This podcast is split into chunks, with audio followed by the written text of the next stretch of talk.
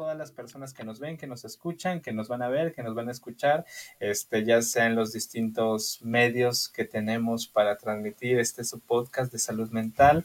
Esperemos que el favorito, sino que en algún punto de la vida lo sea, aspiramos a ello, pero tampoco este, de alguna manera eso impide que estemos aquí cada domingo para tratar de problematizar situaciones de la vida cotidiana, eh, hablar de esas situaciones difíciles, toda la luz de conceptos de, de, la psicología, cuestionar mucho aquellas situaciones que pudiesen parecer normales, naturales, pero que luego este, la propia naturalidad y normalidad las vuelven dolorosas y pues bueno, yo creo que vale la pena mucho cuestionar qué, qué son esas circunstancias que nos van aconteciendo.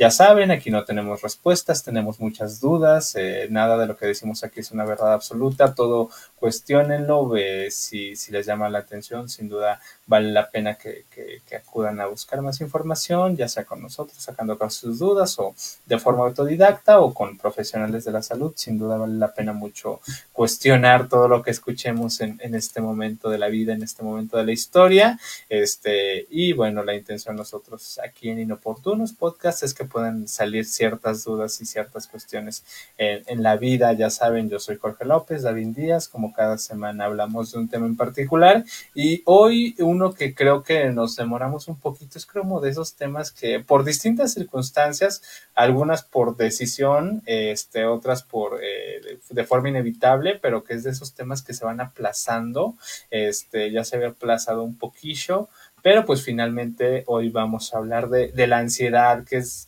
que es la ansiedad. En algún punto, de, en algún momento escuchaba que, que, nuestra generación es la generación ansiosa por excelencia. Yo no lo sé, pero creo que sí es una circunstancia que está más presente en nuestras vidas de lo que quisiéramos o de lo que, o de lo que a veces alcanzamos a ver. Entonces creo que vale la pena mucho este, hablar sobre, sobre este tema en particular que creo que también lo platicamos en el, en el episodio de depresión, muchas veces, muchas, eh, muchas veces y en muchas situaciones todo pareciera caer eh, o cubrirse bajo el paraguas de la ansiedad, pero creo que tienen algunos matices muy importantes, muy interesantes, este, de los cuales nos gustaría hablar en, en este, si salen algunos otros episodios, que muy seguramente va a ser el caso, pues hablar de ello, pero pues bueno, vamos a ver cómo va, va saliendo el tema. Amigo David, este, ¿cómo, ¿cómo problematizar, cómo hablar de la ansiedad, cómo establecer diferenciar o señalar algunos matices para no caer y que no todo parezca ansiedad o este no cualquier conducta aparentemente impulsiva pueda ser ansiedad o no cualquier necesidad de estar haciendo constantemente algo de forma incesante pueda ser, pueda entenderse como ansiedad o cómo hablar de la ansiedad amigo. No sé si quieras comenzar Sí, claro, que de hecho ya dices, a ver cuántos salen. Yo le puse al capítulo Ansiedad parte 1, asumiendo que va a salir más de uno. Yo creo que sí, porque sí es, sí es muy amplio. Pasa algo muy similar que con la depresión. Um, de pronto, creo que existe en términos generales como mucho una tendencia a...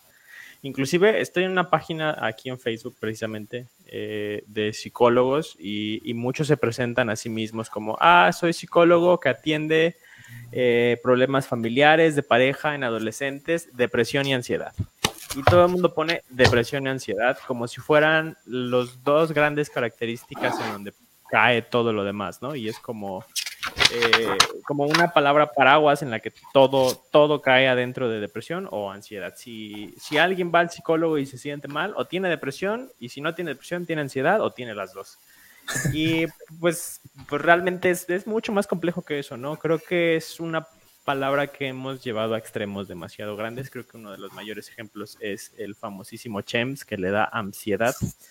Eh, y en ese sentido, eh, cae un poco en, términos del, ridículo y hasta cierto punto lo problemático, creo que al, también similar a la depresión, es que se desdibuja un tanto qué tanto son las situaciones pues, de una ansiedad o de una situación de malestar verdaderamente agravado y una situación más bien leve, ¿no? En ese sentido, hago la analogía, por ejemplo, la depresión, existe mucho la confusión entre un episodio depresivo y la tristeza, eh, la ansiedad pasa algo similar, ¿no? Solemos categorizar como ansiedad a situaciones de preocupación o situaciones eh, de incertidumbre, ¿no? Eh, no sé qué va a pasar y eso me preocupa y entonces me da ansiedad, ¿no? Entonces, creo que es mucho más complejo que eso.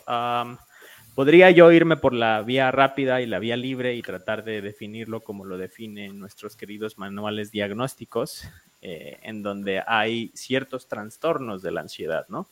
Y en ese sentido creo que, de hecho, esa es una particularidad, ¿no? Que, tratamos de, delimitarlo tanto como depresión o ansiedad, cuando en realidad dentro de los propios manuales, que de por sí no estamos de acuerdo, pero al, menos tienen esa particularidad en donde no es, no es todo ansiedad, sino la ansiedad existe, la ansiedad generalizada, existen las fobias, existen eh, fobia social como un, uno particularmente distinto al resto de las fobias. Este, existen distintos tipos de los llamados trastornos de ansiedad, em, igual que con la depresión, ¿no? Que también existen distintos tipos, ¿no? Y entonces ya desde ahí podemos entender que no es tan fácil decir, ah, mira, la ansiedad es esto, porque en realidad creo que sería sería muy limitante desde mi perspectiva tratar de definir la ansiedad porque en última instancia eh, lo que cada uno llama ansiedad puede llegar a ser una experiencia completamente distinta dependiendo de la persona, ¿no? Eh,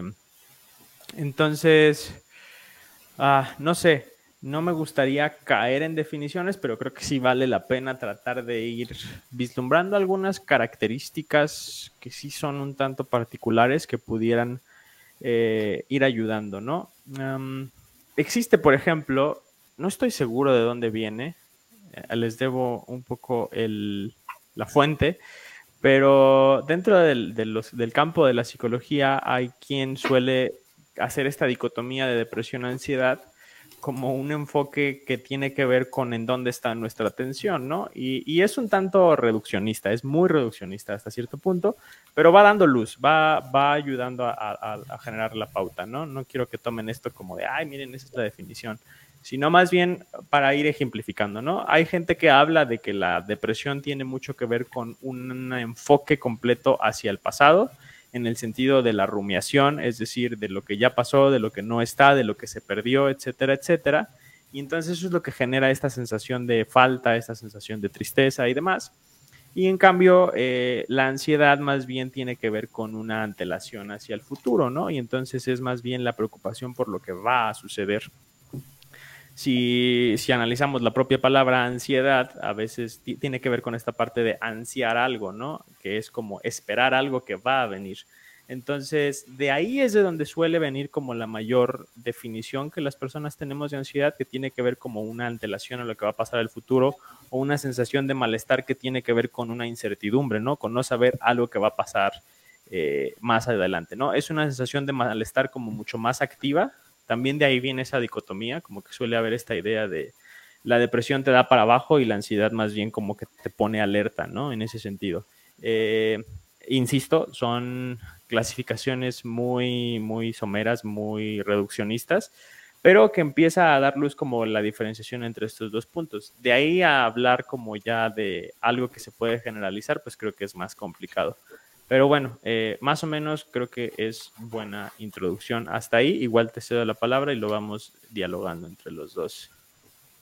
Gracias, amigo. Eh, me parece interesante esto que mencionas. Eh, creo que va muy en el sentido de, de lo inicial que, quisiera mencionar, que eh, eh, estos extremos, eh, este paraguas en donde cae, donde todo puede caer y todo puede cubrir y puede abarcar muchas cosas, es, es muy interesante y creo que la ansiedad presenta de alguna manera características, no también lo digo a riesgo de, de, no ser, de no, de no caer en estos sesgos de, de encontrar muchas similitudes y de pensar que es o es la depresión o es ansiedad, pero creo que comparten algunas características, como es, es esta tendencia a, a normalizar creo que o normalizamos o patologizamos la condición o la propia, este, la propia palabra ansiedad. Eh, ¿Qué quiero decir con esto? O sea, la normalizamos al grado de que justamente hacemos memes de, de, la, de la, ansiedad, se vuelve como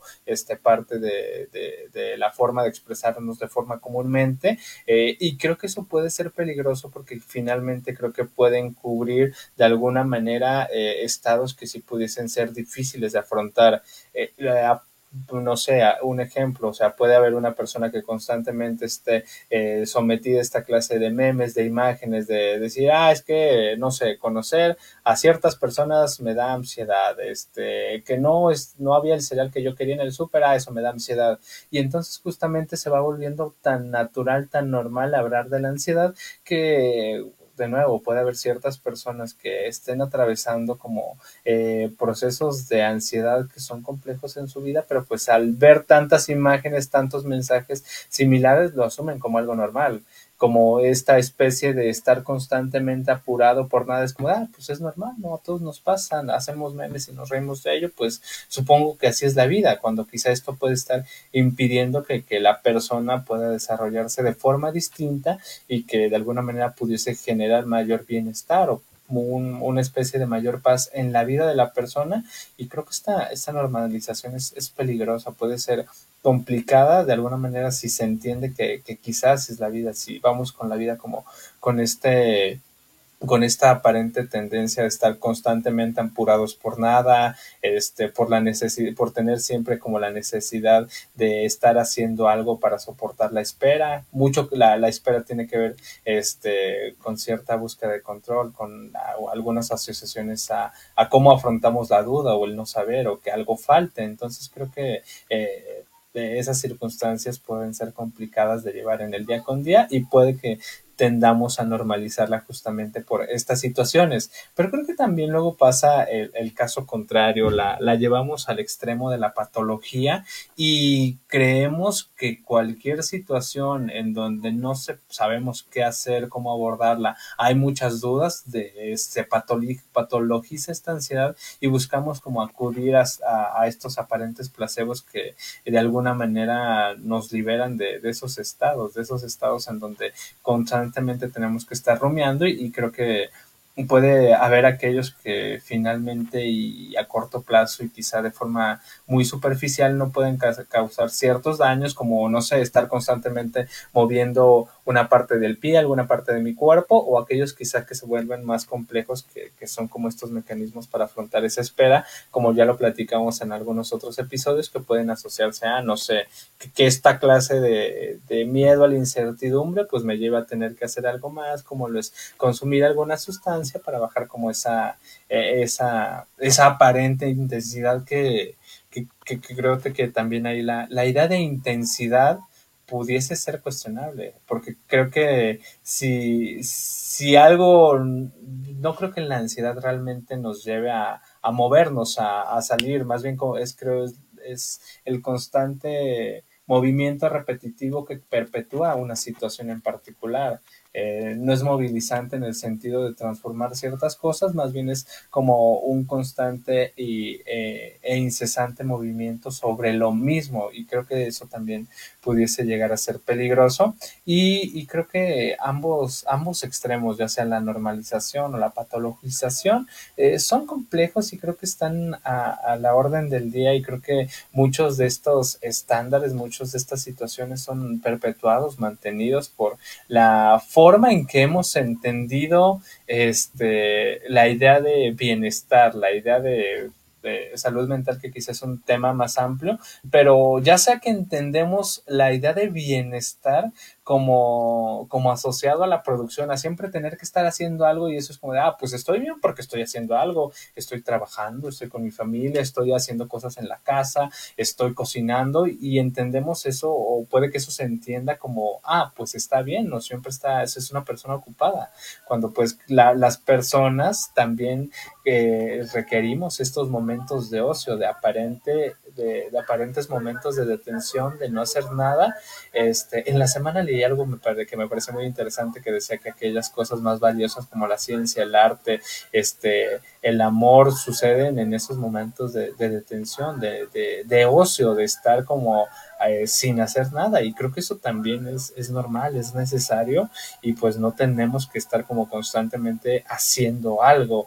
Este, es, eso por un lado de, de entenderse la ansiedad como una cuestión aparentemente normal. Entonces creo que, creo que eso pudiese ser complicado. Y creo que ahorita, este, con esto que, decimos pudiésemos estar hablando de una situación, de una ansiedad eh, aparentemente funcional, una aparente eh, ansiedad que de alguna manera no es incapacitante de forma total, que creo que se puede presentar en otras situaciones, como lo son en estos momentos en que parece que se cae el mundo, como lo suelen ser eh, los ataques de pánico, que bueno, yo creo que eso ya lo podemos abordar un poquito más adelante o en algún otro momento, este, pero por lo menos creo que eh, la, tendencia a llevar a los extremos las situaciones de la vida cotidiana, situaciones que no tendrían por qué considerarse totalmente normales, pero que tampoco son este, señal de una enfermedad mental, pues debe ser cuestionable.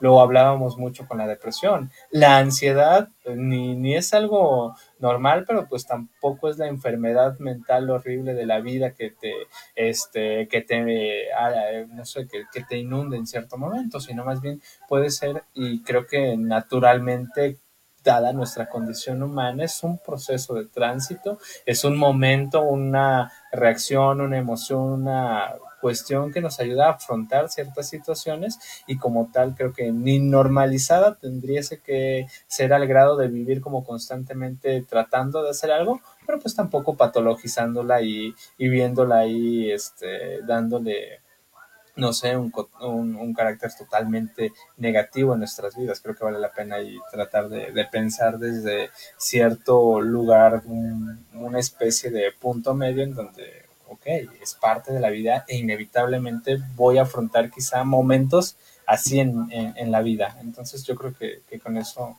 dejarle hasta aquí, amigo. Es que sí es muy, no sé, Estoy tratando de darle lógica en mi mente a por dónde, por dónde ir abordando el tema, porque creo que sí son ya de aquí varios puntos. Me da de pronto el ansia de, de moverme hacia, hacia un cierre, en el sentido de puntos que me parece que valdría más la pena abordar al final. Eh, te hace silencio, Jorge, porque estaba el panadero. Como que ahora sí se detuvo un ratito. Este, en fin. Pero bueno, creo que más bien aquí, de, esto que comentas, me, surgen dos puntos que, creo que vale la pena ir aterrizando. Uno es esta diferenciación que creo que también es muy importante, ¿no? Eh, hace rato hablaba de la depresión y la tristeza. Eh, creo que la ansiedad en realidad la podríamos caracterizar de mejor manera en relación al estrés. Eh, y creo que empezar por ahí podría ayudar a ir vislumbrando un poco de qué estamos hablando. Que el estrés en sí mismo, eh, sin ánimos de hacer esto una clase, de manera muy reducida, muy breve, el estrés en sí mismo es una respuesta muy natural del cuerpo, que es una respuesta de supervivencia, ¿no? Eh, en el antiguo mundo del ser humano, si había un ruido entre la maleza, pues obviamente eh, te activas de inmediato, eh, estás más alerta y estás preparado para la famosa respuesta de pelea o, huida, que se le llama, que es eh, si ya no te queda de otra, pues se activan los músculos para que puedas responder de mejor manera ante una lucha o también se activa de mejor manera tanto la cuestión de la glucosa y demás para que puedas huir. Entonces, este mecanismo en específico, pues era muy útil en esa época, pero pues ahorita ya realmente es muy contadas las ocasiones en las que el ser humano tiene que eh, recurrir a este tipo de mecanismos. Que bueno, desafortunadamente en nuestra época ya están volviendo con toda la situación de violencia tan terrible que hay en nuestro país eh, y en muchos otros lugares del mundo. Eh, desafortunadamente ahí sí se vuelve relevante. Pero en términos generales y en la mayoría de las sociedades eh, y los contextos sociales, eh, este tipo de respuestas ya no llegan a ser tan útiles en ese sentido. Pero eh, el problema es que ahora, y eso es lo complicado, nuestra mente es tan eh, potente que a lo mejor ya no nos encontramos con ruidos en la maleza ni con tigres de dientes de sable que nos puedan atacar. No sé si realmente los humanos y los tigres dientes de sable convivieron en algún momento. Perdónenme si alguien lo sabe y estoy diciendo tonterías. Pero bueno, para dar el ejemplo. Eh, no es como que en estos momentos tenemos que cuidarnos de algo así, pero si nuestra mente nos empieza a decir, chin, eh, mañana tengo trabajo y no he preparado las cosas, oye, este, tengo una presentación, la cartulina, no sé, cualquier tipo de, pensamiento en ese sentido que, que anticipa, ¿no? Y que es como, chin, me falta esto, pues la respuesta es muy similar en realidad porque para la mente genera un malestar, ¿no? Aunque no esté de frente algo, eh, ya con el simple pensamiento se genera este tipo de malestar que lo que hace es eso, generar una respuesta de huir o pelear. el estrés se siente como de manera muy particular eh, no sé, como un susto, por ejemplo, es muy parecida a la respuesta de estrés, como muy eh, acelerada, pero también hay respuestas de estrés que son menos obvias en ese sentido, ¿no? Sudoración, que empezamos a estar un poco más como acelerados corporalmente y entonces nos empezamos a mover y estamos constantemente, constantemente moviendo la pierna, moviendo las manos, con un lápiz en las manos, mordiéndonos las uñas, este, ese tipo de respuestas que tienen que ver con que el cuerpo está activado, está preparado para algo, pero en realidad no hay una amenaza externa. Entonces, ese es un primer mecanismo que creo que hay que entender para comprender un poco más la ansiedad, porque, pues, por ejemplo, pasa con, con las fobias, ¿no?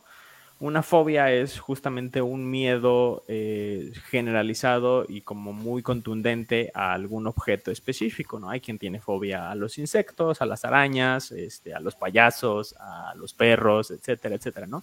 Entonces la persona con una fobia se encuentra con esta, no sé, alguien que tiene fobia a los perros, se encuentra con un perro y de inmediato es una respuesta muy acelerada de, de huir, ¿no? Eh, entonces, esta, esta es muy, muy parecida la, la respuesta en ese sentido y a lo mejor no todos enfrentamos este tipo de respuesta como a un objeto externo, pero sí lo podemos enfrentar ante lo que nos empieza a decir la mente, ¿no? Este, híjole, es que tengo que hacer esto, es que no he terminado, es que me, me van a la regué con esto que hice y entonces ya la persona ya no me va a hablar, etcétera, etcétera, ¿no? Este tipo de pensamientos que anticipan, ¿no? Que anticipan a lo que va a venir y lo interesante que también era el otro punto al que quería llegar es hacer la distinción entre la ansiedad y las respuestas que tenemos ante la ansiedad. Porque, por ejemplo, solemos pensar que ansiedad es justo esto, estar moviendo constantemente la pierna. Ansiedad es estar fumando. Ansiedad es estar eh, haciendo cierto tipo de cosas, cuando en realidad la ansiedad es la emoción y la parte interna de malestar que queremos evitar, ¿no? Que queremos huir y entonces todo esto otro que mencionabas hace, hace rato es en realidad una manera de lidiar con la ansiedad, ¿no? Eh, es decir, es un malestar tan grande que necesito hacer algo, ¿no? Tal cual, digo, hablando desde este término como muy biologicista de la respuesta al estrés, si me llega una sensación de, de, huir o pelear, pues obviamente tengo activado todo esto en, en mi organismo y empiezo a hacer algo al respecto, ¿no? Eh, para aliviar ese malestar. Entonces hay quien tiene eh, esta cuestión de morderse las uñas, de fumar, como decías, este, de estarse moviendo constantemente. Eh, inclusive también es una manera de, de, vivir este tipo de procesos ansiosos. Es lo que decía, ser sobreproductivo, estar todo el tiempo haciendo algo porque tengo un pavor horrible a estar en calma, ¿no? Y hay personas que de verdad las pones un ratito a que estén completamente en silencio y les cuesta un trabajo enorme, ¿no? Porque tiene que ver justo con, esta idea de que la mente puede empezar, la mente empieza a dar vueltas a algo y ese algo puede ser tan, tan aversivo, tan desagradable que pues necesitamos hacer algo para evitar que esté ahí porque es, es una situación muy desagradable, ¿no? Entonces, creo que hacer esas dos distinciones eh, a partir de lo que comentabas me parece que, que, es importante y igual quería retomar esto otro que mencionabas, ¿no? Que qué tanto patologizamos y qué tanto eh, eh, reducimos la situación, ¿no? Creo que al final de cuentas, también como la depresión, la ansiedad es muy contextual. Eh, en el sentido de es completamente normal que una persona se encuentre en un proceso de duelo triste porque un ser cercano falleció, ¿no? Qué bueno que llore, qué bueno que, que, sienta ese malestar, porque ese malestar habla de que esa persona era importante para, para ella, ¿no? Entonces, en ese sentido, son procesos naturales y normales. Lo mismo pasa con, con algunos de los procesos de la ansiedad, ¿no? También. Entonces, no podemos... Eh, pretender encasillar todo como algo negativo ni tampoco como algo que podamos minimizar. Eh, más bien creo que hay que entender el propio contexto y el propio proceso que está viviendo cada persona, porque en última instancia también eh, no a todos nos da, no, a todos el mismo tipo de estímulos nos da ansiedad, ¿no? En ese sentido, entonces tampoco es, es, igual la respuesta que tenemos ante el estímulo que nos da ansiedad, ¿no? No todos reaccionamos de la misma manera, no todos tenemos el mismo tipo de mecanismos como de afrontamiento. Entonces, es, es mucho más complejo, ¿no? E inclusive, regresándome como a esta parte más sencilla del estrés, existe algo que se le llama el eustrés, eh, el eustrés es justo esta respuesta que viene de una activación eh, como muy... Este, este, mecanismo de estrés, pero que lo que hace es mejorar el rendimiento. Por ejemplo, las personas que, compiten en deportes de, alto nivel eh, sienten estrés. El cuerpo se activa de la misma manera que, las personas que, sentimos de, pronto un susto o demás. Hay esa activación, hay un mejor rendimiento en ese sentido, ¿no? La persona afronta la situación de mejor, de mejor manera no sé, por ejemplo, eh, los artistas o las personas que, hacen algún papel frente a públicos, pues obviamente el nerviosismo de antes los pone más alertas y los pone más, les permite una concentración mayor, ¿no? El, el, nervio antes de entrar es algo completamente saludable en ese sentido, ¿no? Entonces, pues ya de ahí vemos que no todos los procesos que pudiéramos intentar clasificar como ansiedad tienen el mismo tipo de repercusiones ni los podemos denominar igual. Y bueno, con eso cerrar por ahorita. Eh, y, que quisiera retomar eso con lo que cierras, amigo, porque sin duda esta contextualidad y, el entender que en algunos puntos de nuestra vida estemos bajo esta estas circunstancias, bajo esta sensación, va a sentirnos ansiosos y que eso en consecuencia quizá derive otras circunstancias, eh, es inevitable y que en algunos, bueno, así como la depresión nos ayuda a transitar quizá de forma efectiva cierta pérdida, un duelo, la caída de un mundo, o sea, que, que es necesario ante eh, situaciones de duelo el, enfrentarlo de esta manera porque pues también acudir a la manía para afrontar la pérdida de una persona, pues creo que sería complejo, por ejemplo, el tener que estar como feliz después de que se murió alguien importante, pues creo que ahí sí sería eh, distinto. Finalmente la depresión cumple esa, esa función de acercarnos de alguna manera a afrontar situaciones de duelo, de pérdida, de ausencia en nuestra vida y creo que de alguna manera eso, eso sucede también con, con la ansiedad, nos ayuda a afrontar estos momentos. Ah, ahorita que, que contabas esto, recuerdo en, en, algún punto de mi vida laboral este, tenía la oportunidad de convivir con una persona que ante situaciones que debiesen ser movilizantes, debiesen invitarte a, hacer algo, a de alguna manera, como lo dices, este, preparar algo, tener que hacer una presentación, más bien era como asumirlo desde, desde una posición excesivamente pasiva y, esto de alguna manera eh, provocaba en consecuencia que esta persona tuviera afectaciones en su vida, no por su falta de capacidad, sino justamente porque no había esta respuesta ante situaciones eh, quisiera eh, decirlo de otra forma, no se me ocurre alguna, que, que, estas situaciones amenazantes, o sea, eran situaciones que necesariamente eh, eh, tendrían que ser movilizantes y, no pasaba. Y el hecho de que estuviera ahí esta respuesta ansiosa finalmente derivaba en afectaciones en, la vida de la persona, lo cual de alguna manera denota y demuestra este, el carácter de, que se vuelve una forma de afrontar las situaciones en nuestra vida. Y eh, me parece muy interesante esto que dices de las cuestiones contextuales, porque claro, eh, puede haber situaciones nuevas en donde justamente la ansiedad se pueda convertir como la, la sensación derivada de la ansiedad pudiese convertirse en este motor que nos impulsa a, hacer ciertas cosas. El rollo es que eh, no se quede ahí instalada en nosotros y eh, lo entendamos como una forma de, ver y entender la vida, de estar en la vida, de estar como este, de esa forma acelerada.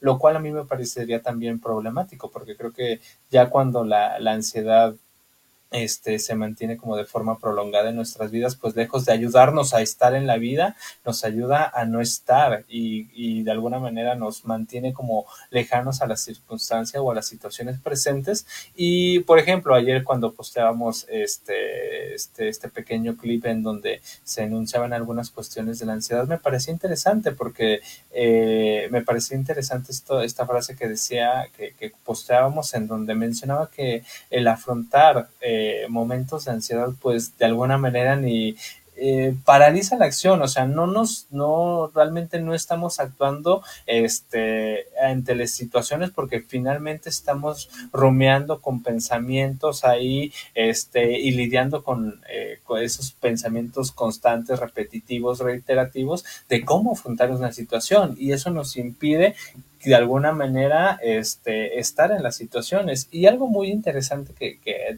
también de esta frase era que mencionaba que, que aniquila el placer. O sea, cuando estamos constantemente pensando cómo afrontar una situación en la que todavía ni estoy, este, la que todavía no es una situación de peligro, pero que de alguna manera me mantiene constantemente pensando sobre ella, pues no puedo disfrutar todo lo demás que, que está pasando en la vida. Y bueno, estas aparentes manías que, que, que, de las que hablamos al respecto de mover un pie, este, no sé, mover un pie, morderse las uñas o, cuestiones así, como con coincido totalmente, se vuelven como en esta especie de mecanismos sintomáticos que vienen a liberar todo eso que está, quizá toda esa, esa infinidad de pensamientos, todo ese exceso de actividad que está pasando acá, acá, arriba en nuestra cabeza y pues más bien es como una forma de liberar todo eso que finalmente y dado que no es una situación que realmente atiende el problema, pues terminan por ser insuficientes y quizá eh, empiece moviendo el pie de forma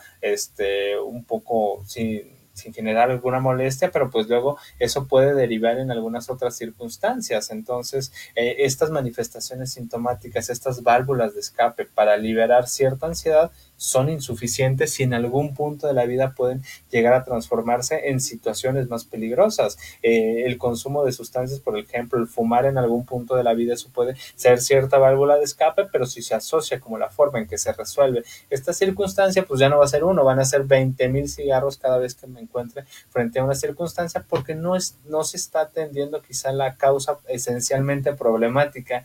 Y, y, al hablar de causas esencialmente problemáticas me, me resulta complejo porque creo que incluso el estilo de vida, los estilos de vida, el momento en que nos este, eh, sí, los, los, estilos de vida, toda la organización social, tiende mucho a favorecer eh, el que estemos constantemente eh, afrontando situaciones así. Son, de alguna manera, los estímulos están siempre de forma frecuente invitándonos a, a, alejarnos como de esta calma, de esta tranquilidad y acercarnos como a esta constantemente estar en estado de alerta, cuidándonos que no estén amenazados. Por ejemplo, el, el transitar en la vía pública sin duda se convierte eh, en, sin, en en innegablemente una condición de esta naturaleza en donde pues tengo que estar constantemente, este, no sé, fijándome eh, cuando voy a cruzar la calle que no me vayan a atropellar, cuidándome que no me vayan a asaltar, este, no sé, y es como un constante estado de alerta en el que nos encontramos.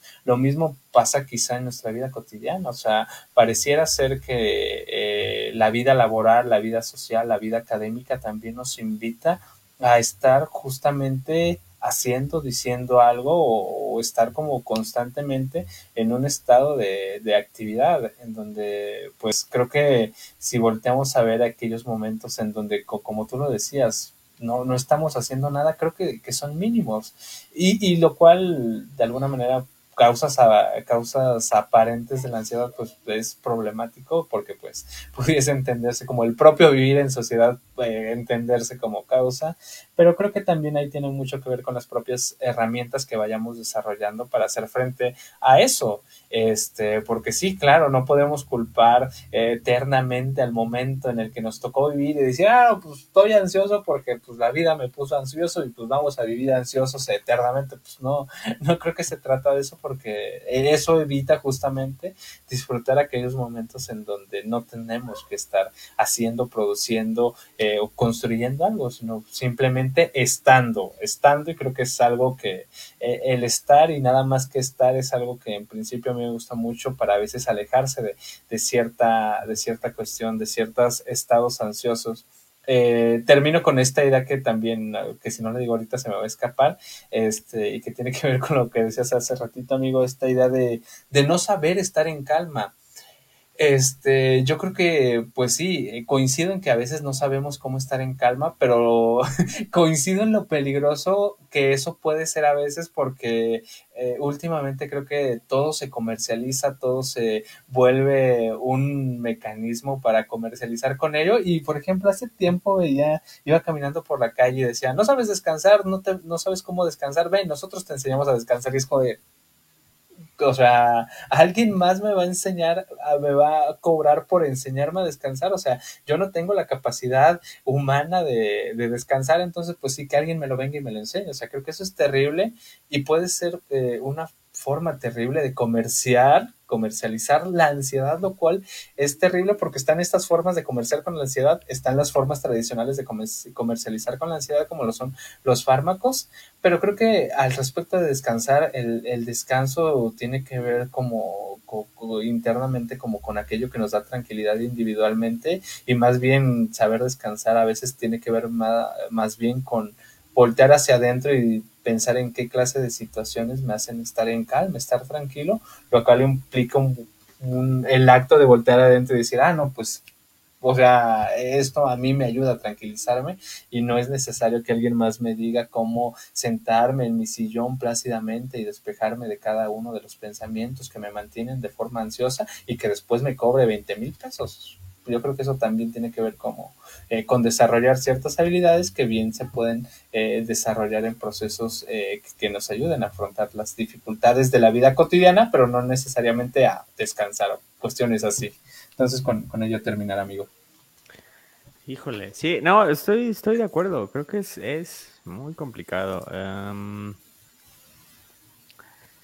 Empiezo por este punto para no para, hilarlo y después me regreso al otro que decías. Eh, hay, hay dos cosas, ¿no? Una que sí, no, la comercialización que se hace con, eh, el supuesto bienestar humano es terrible, es, es una cosa horriblísima que creo que valdría la pena tener su propio episodio eh, hace poquito veía un documental de Netflix también. Bueno, no es documental, es una docuserie que se llama Para bien o para mal. Eh, recomendación también, ya les recomendé el libro. Ahora esta docuserie que está en Netflix está muy interesante porque habla justo de cómo la industria se apodera de, situaciones que, que, ni siquiera parecería que podían ser industrializables, ¿no? Y en ese sentido, eh, todo lo que tiene que ver con la cultura del bienestar es una industria potentísima, o sea, los aceites esenciales, las dietas keto, todo lo que es libre de gluten, todo, todo, todo, todo, todo son una industria espectacular.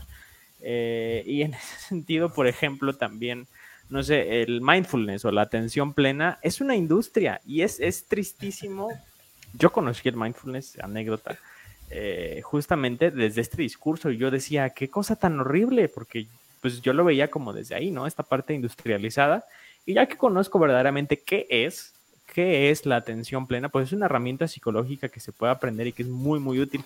Pero ahora todo el mundo te la vende como, ay, mira, descarga nuestra app para que tengas más atención plena. Ay, mira, te vendo mi curso de coaching para que tengas esto, ¿no? Y en realidad mucho del discurso, como bien decías, va enfocado a producir. O sea, vamos a esta empresa a darles este curso de atención plena para que produzcan más. Entonces, que se sientan mejor o no, no me importa, nomás con que produzcan más. Entonces, sí, no, es una cosa terrible. Ya lo mencionabas también la parte de los ansiolíticos, la parte de... Em, esto, no puedes descansar porque tienes un estrés horrible, porque traes muchísimas preocupaciones, tómate una pastillita, no afrontes eso que te está generando el malestar, tómate una pastillita. Entonces, sí, es, es una cosa muy, muy fea eh, y, y, pues vale la pena tratar de, de, generar un cambio, ¿no? Y en ese sentido, creo que el cambio va, va más encaminado justo a lo que decías, desarrollar habilidades que nos permitan eh, esta relajación y este estar con nosotros mismos. Porque por más sencillo que suene, ay, si tuviste una semana bien pesada, ya terminó, ven, relájate, acuéstate y tú solito, deberías de poder relajarte. Pues no siempre, ¿no? Es lo que decía hace rato, ¿no? Eh, antes te generaba estrés un león y pues salías corriendo y ya no lo veías cerca y ya te relajabas. Pero si ahorita el estrés te lo está generando tu mente, que te dice, tienes que hacer esto, tienes que hacer lo otro, pues ¿cómo fregados huyes de tu mente? ¿En qué momento deja de estar ahí para que ya no sea una amenaza? En cualquier momento puede estar acostado y acordarte de la cartulina, acordarte de que tienes que hacer algo el día siguiente y es algo que te preocupa, que te da miedo. Entonces se dispara en ese momento la ansiedad. Y creo que pues de ahí es donde viene lo problemático, ¿no? Aprender a generar habilidades que nos permitan romper con ese ciclo en ese momento, creo que sería de lo más útil. Pero igual creo que con estos dos puntos ya me estoy adelantando a cosas que probablemente serían más útiles en otros episodios. Esto segundo para la parte de tratamiento, que creo que merece su propio episodio. Y lo otro para un episodio que hablemos sobre esta cultura del bienestar, que creo que ya lo hemos abordado más o menos en el de positividad tóxica y en otros, pero creo que sí es su tema aparte. Regresando a la ansiedad, eh, que sí, bien, eh, creo que vale la pena hacer otra distinción cuando hablabas de, de, la frase que posteamos el día de ayer.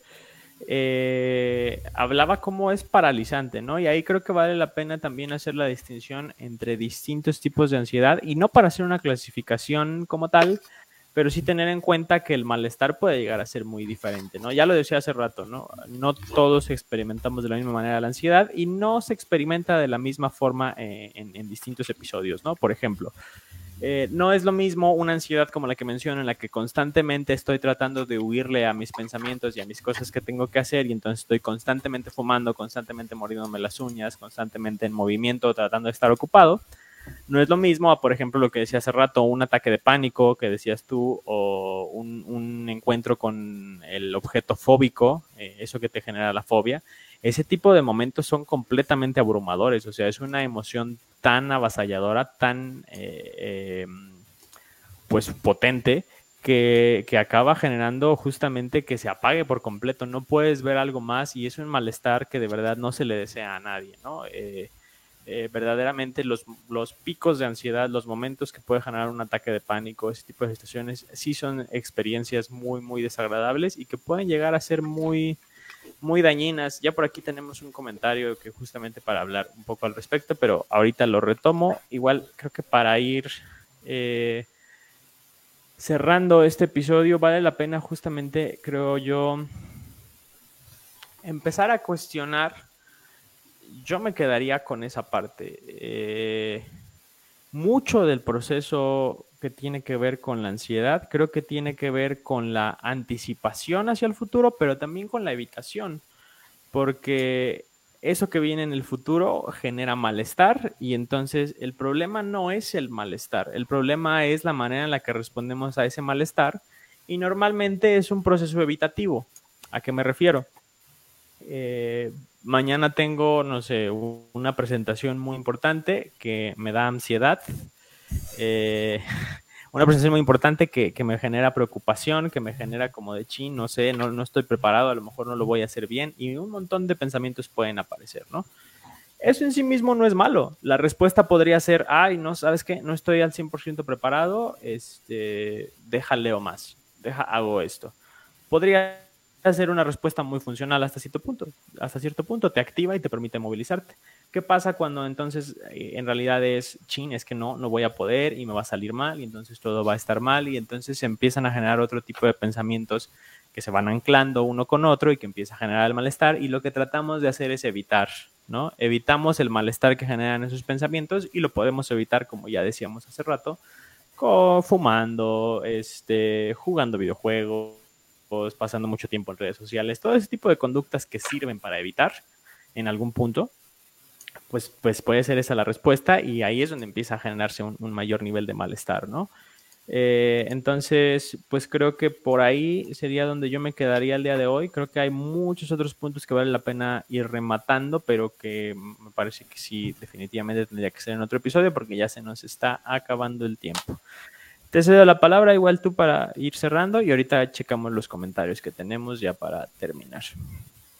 Este, sí, claro, amigo, yo creo que abonar un poquillo a lo que, a lo que mencionas, este, sobre ciertas distinciones de cómo, cómo se siente cómo se vive la ansiedad. Creo que en principio hay que, como sucede con la, con la depresión, creo que vale la pena mucho entender que cada, que cada, que no hay una forma individual de entender la depresión o de decir, ah, la depresión se siente así, sino hay tantas formas como personas que han, este, sido eh, que han tenido accesos a situaciones de depresión. Creo que mismo sucede con la ansiedad y creo que puede presentarse, claro, tener como la visión estereotipada de decir, ah, pues la ansiedad se manifiesta con estos estados de hacer constantemente cosas o la ansiedad son estos trastornos asociados a la obsesión y la compulsión en donde la persona tiene un excesivo orden y si no está en ese orden las cosas, este, le da ansiedad. Eh, creo que son formas estereotipadas para para ver eh, la ansiedad, para entender la ansiedad, que claro, nos dan cierta luz y pueden servir de alguna manera como puntos de identificación para que una persona diga, ah, a mí en cierto sentido me puedo identificar medianamente con esa situación, ah, yo creo que está pasando algo en mi vida. Y creo que si tienen esa función identificatoria para saber que las cosas no están del todo bien, ah, qué, qué, qué chido, qué cool. Pero finalmente, este, cada persona la vive de forma distinta y eh, las circunstancias, las manifestaciones son sintomáticas, son totalmente disimiles, diferentes entre cada persona y creo que eso, eso también vale la pena tenerlo en cuenta este, para de alguna manera eh, evitar eh, caer como en visiones estereotipadas o pensar que la ansiedad es una cosa y solo es eso, eso, eso y nada más eso que eso que me dicen algunos manuales o las memes que yo leí en, Facebook o cosas así, sino más bien es, un proceso, es una situación vivencial, una experiencia subjetiva que se sufre y se padece de forma particular en, en cada persona. Este tenía otra cosa con lo cual, ah, sí, eh, también cerrar con esto. Coincido totalmente, amigo, en esta idea de que finalmente pues se podía huir de, del depredador en cierto punto de nuestra vida, se puede huir de ciertas cosas que generan ansiedad en nuestra vida, pero luego también este, algunas otras de las que se puede, pero no las, pero no queremos huir, las mantenemos. ¿A qué me refiero con esto? A el uso del teléfono, por ejemplo, o sea, este, ¿qué tal si me da ansiedad que, este, no sé, mi jefe me manda un mensaje a las 10 de la noche el domingo, entonces pues estoy constantemente pensando en que eso me va a pasar este, y podría quizá alejarme del teléfono pero finalmente es un dispositivo que también genera cierta placer, cierto placer, entonces esa relación placer-displacer pues ya se, se funde, se confunde, se homologa y pues es una, una cosa horrible que nos ha tocado vivir en, este, en esta época de los dispositivos móviles, entonces creo que eso también lo pudiésemos hablar eh, mayor eh, mayormente a profundidad en, en, algún otro episodio, este, pero pues yo creo que con, con eso cerrar amigo para dar paso a los comentarios que están rodos, este, que nos deja por acá Caro, pero que siempre muy, muy interesantes. Y con eso terminar, amigo. Está heavy. Eh, sí, no, eh, creo que vale la pena retomar esta idea. Ojalá apúntale tú, porque si no se me va a olvidar para el siguiente de ansiedad.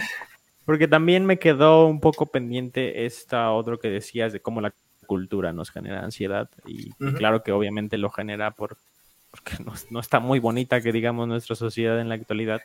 Obviamente de ahí puede venir malestar, entonces creo que vale la pena hablar de eso en otro episodio para ver qué se puede hacer al respecto sobre todo. Y bueno, entonces, eh, primero nos menciona Caro una situación que eh, efectivamente eh, creo que faltó señalar el día de hoy.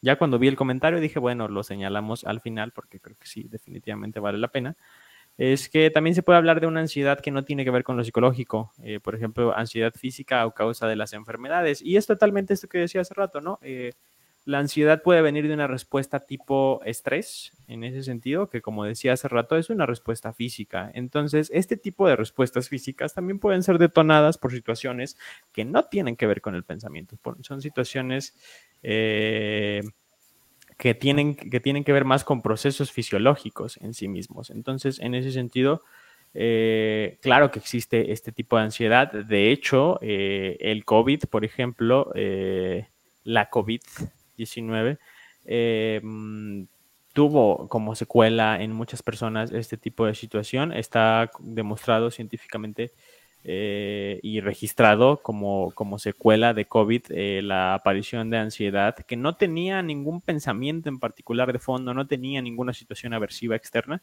sino simplemente una cuestión física en donde aparecen todos estos síntomas de la nada, síntomas como sudoración, aceleración del corazón, sensación de hueco, sensación de falta de, del aire, etcétera, etcétera, y este tipo de síntomas que, que acompañan a, a, estos procesos de ansiedad y que no tienen ningún origen psicológico, sino que es meramente físico, creo que vale la pena resaltarlo porque también eh, este tipo de, de, situaciones se pueden atender eh, a través de un proceso psiquiátrico, sobre todo con medicamento ahí sí para regular esa parte física en ese sentido, ¿no? A lo mejor obviamente puede ser situaciones de afrontamiento psicológico, para acompañar, pero pues creo que cuando es una situación meramente física sí es necesario recurrir con ese tipo de expertos. Y pues nada, eso en cuanto a ese comentario. No sé si tú quieras agregar algo más o pasamos al siguiente. Eh, si quieres, pasamos al siguiente, amigo, para comentar el que sigue, porque creo que en lo que tú dices coincido totalmente. Híjole, es que ya. Y si, y si mejor le contestamos en. Cuando hagamos. en otro episodio. no, es que, es que sí. No, dime. Sí. No, sí, sí, sí. Este, y bueno, eh, si quieres lo leo y, en ese sentido, de, de, forma breve, para no dejar pasar los, los comentarios de los cuales que, agradecemos a Caro, pues este mencionarlos un poquillo, este, y pues hacer cierta alusión y extendernos un poquito en su momento. Bueno, Caro también nos comenta, pues creo que es lo que hace, lo que se hace en psicología, se vende, desde la investigación hasta cualquier cosa que necesites como un curso para aprender a ser más productivo o 12 sesiones de terapia breve y que creo que se liga mucho con el siguiente en donde nos dice e incluso en ese episodio que van a hacer sobre la industria del bienestar, podrían incluir el tema de cómo se vende la salud mental, porque también si no se vende, la gente se queda sin comer. Eh, en ese sentido, coincidir con lo que menciona Caro, finalmente, y desgraciadamente, la salud mental se, eh, se, utiliza como un medio para comercializar, lo cual creo que también es resultado y responsabilidad de las personas que este, tenemos alguna función en este de fortalecer la salud mental, porque creo que esto se puede, esto tiene una connotación, me parece ciertamente, eh, en cuanto a la garantía de derechos. La salud mental debiese ser una, un derecho este, que, que, que, se debiese garantizar como la salud física. Finalmente no se cuenta con la infraestructura por el Estado y finalmente muchas de las personas este, con formación en psicología no nos hemos involucrado la suficiente para buscar que se garantice de mejor manera como un derecho. Entonces creo que eso da pie, da lugar a que, pues si no es un derecho que se garantiza por el Estado, pues se tenga que acudir al, a mecanismos privados como,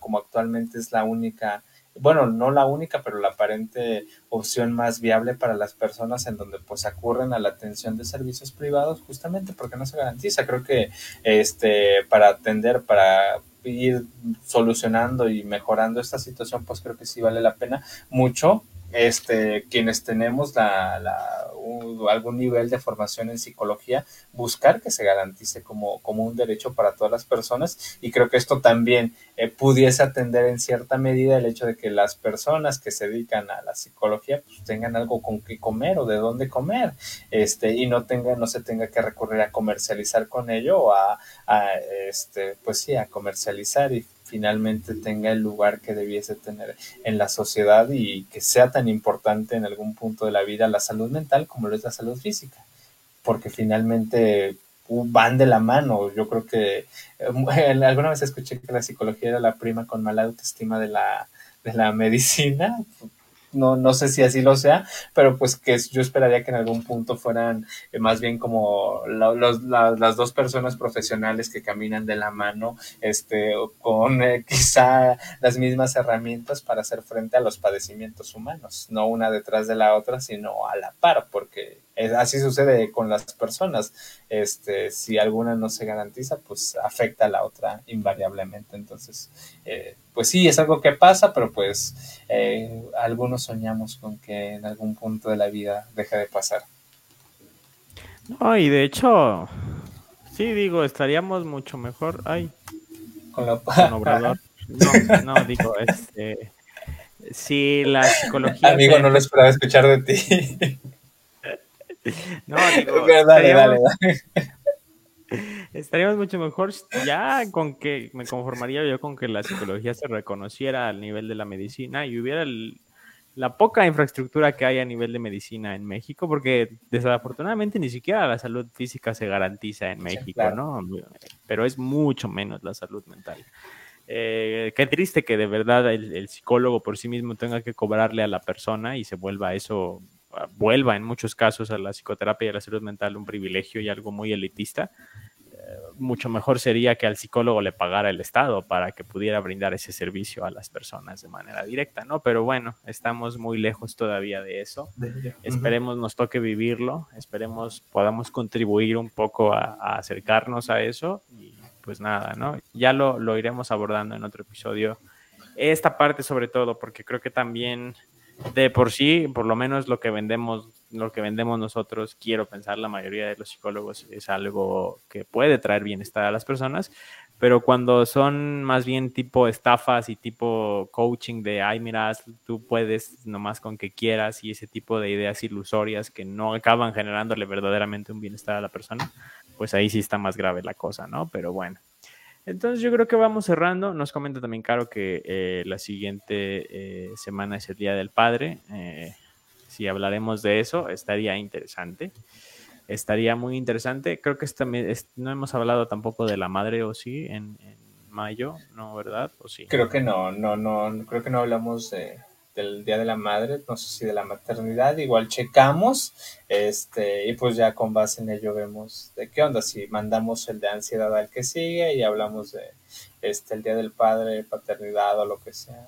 De, tú lo decías, amigo, de, del Papa Freud, este, o a ver de qué está. Freud. Ajá. Este... Sí, pues vemos, ya les avisaremos cuál va a ser el plan para la siguiente semana. Y pues por lo pronto creo que terminamos, creo que abrimos el tema, no, no cerró en lo más mínimo, creo que hay muchas cosas que se podrían seguir de entrada abriendo. Eh, entonces, pues estén al pendiente para la segunda parte sobre ansiedad. Yo, yo visualizo, estimo que por lo menos van a ser también tres, como fue con depresión pero pues ya estaremos al pendiente y vemos la semana que entra cómo nos va con el tema. Y pues nada, creo que con eso terminamos por el día de hoy. No sé si tú quieras agregar algo más o ya con esto terminar, amigos. Yo creo que sí, sin duda hay mucho de qué hablar todavía y nos podemos extender en, siguientes episodios que, como dices, no cerramos y, resulta necesario problematizar primero lo, lo, completo y yo creo que puede haber muchas otras cosas que vayan surgiendo en los futuros episodios y con ello ir terminando, amigo. Sí, estén al pendiente si les gustó, pues, y si les movió y les quedaron dudas pues no les prometemos que las vamos a resolver el siguiente episodio, pero pues por lo menos sintonícenlo también para que vean cómo hilamos las ideas y cómo sacamos todavía más dudas. Este y pues, totalmente. Sí, sí, pero lo, importante es como siempre decimos generar más bien cuestionamientos más que dar respuestas del librito, que estamos en contra del librito de la psicología eh, y de la psiquiatría. Pero bueno, eh, entonces, pues por eso fue todo por el día de hoy. Eh, yo fui David Díaz, como siempre, nos acompañó Jorge López y fue un episodio más de Inoportunos Podcast. Hasta la próxima.